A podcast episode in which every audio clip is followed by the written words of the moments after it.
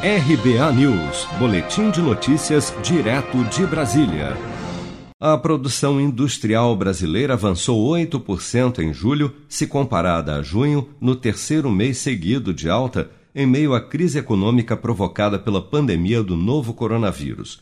Os dados são da pesquisa industrial mensal e foram divulgados nesta quinta-feira pelo IBGE.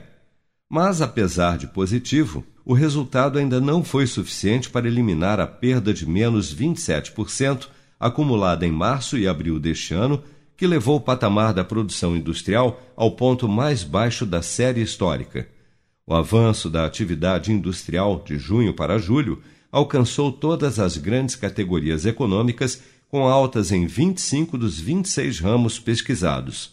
Para o gerente da pesquisa do IBGE, André Macedo, a disseminação de taxas positivas mostra um avanço da produção industrial após as medidas de flexibilização do isolamento social. Em julho, especificamente, observa-se um comportamento positivo de perfil disseminado, com todas as categorias econômicas avançando a produção e 25 das 26 atividades também no campo positivo. Inclusive, em termos de atividade, esse é o perfil de crescimento mais espalhado desde o início da série histórica. Entre os setores que mais se destacaram, a influência positiva mais relevante foi da indústria de veículos automotores, reboques e carrocerias, que avançou 43,9% em julho, impulsionada pela continuidade do retorno à produção após a interrupção em função da pandemia.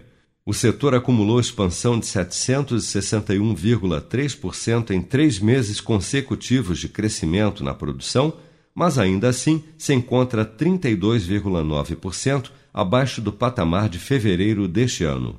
Se você quer começar a investir de um jeito fácil e sem riscos, faça uma poupança no Sicredi.